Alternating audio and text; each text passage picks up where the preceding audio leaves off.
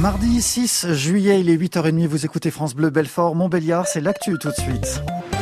Après le Covid, la météo perturbe le secteur touristique du Nord-Franche-Comté, Émilie. Le sort s'acharne, nous dira tout à l'heure Déborah Récher, la présidente de l'Office de tourisme du pays de Montbéliard. Elle sera notre invitée dans moins d'un quart d'heure. Ceux qui souffrent le plus, ce sont bien sûr les sites en extérieur comme le Malsaucy. D'ailleurs, les surveillants de plage comme Léanique n'ont pas grand-chose à surveiller. On a le plan d'eau en pleine vue, euh, la flamme qui vole, on entend les oiseaux qui chantent. Pour l'instant, on n'a pas de baigneurs, mais on est euh, assigné à quand même maintenir une surveillance dans tous les cas de figure. Quand on est dans ce genre de cas de figure sans personne dans l'eau, on a un surveillant de baignade. Du moment qu'il y a un baigneur, on est obligé de passer à deux. Et après, les effectifs vont augmenter en fonction de l'affluence et euh, on s'adapte en fonction de ce qui se passe finalement. Pour l'instant, le mois de juillet est assez mitigé au niveau temps. On espère que ça va s'améliorer gentiment.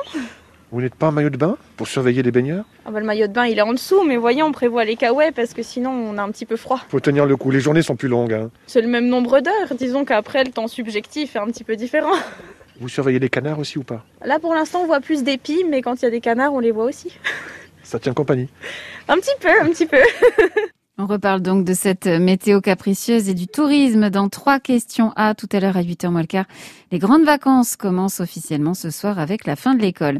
Bientôt la fin aussi peut-être pour les lycéens, en tout cas ceux qui auront leur bac aujourd'hui. Les résultats sont en train d'être affichés pour cette édition 2021.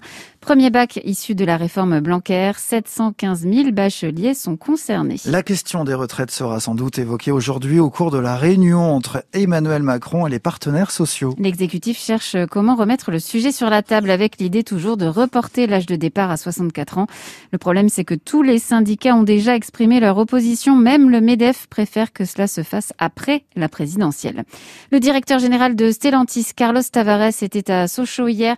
Il a été interpellé par la CGT sur la baisse continue des effectifs dans l'usine, surtout avec l'arrivée de l'usine du futur à partir de l'année prochaine. Mais selon le syndicat, il s'est contenté d'invoquer la hausse de 40% du coût des véhicules à cause de l'électrification sans parler du nombre de salariés. Deux grandes nations du football vont s'affronter ce soir. L'Espagne et l'Italie, première demi-finale de l'Euro à Wembley devant 60 000 personnes. Début du match à 21h. Le Tour de France, lui, s'élancera un peu après 13h d'Albertville, direction Valence. 190 km avec un sprint final. Le maillot jaune est toujours sur les épaules de Tadej Pogacar. La croisette va retrouver son glamour ce soir. Avec l'ouverture de la 74e édition du Festival de Cannes et la célèbre montée des marches sans masque, avec comme toujours beaucoup de stars, le président du jury Spike Lee, Virginie Efira, Matt Damon, Marion Cotillard, Jodie Foster et sa palme d'or d'honneur, Léa Seydoux ou encore Mylène Farmer. 24 films sont en compétition.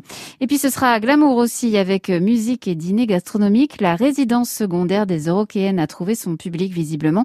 Les 5000 places de ce festival alternatif se sont vendues en 4 jours. Ça se passera du 20 au 24 juillet sur la presqu'île du Mals aussi, mais avec jauge de 1000 chaque soir.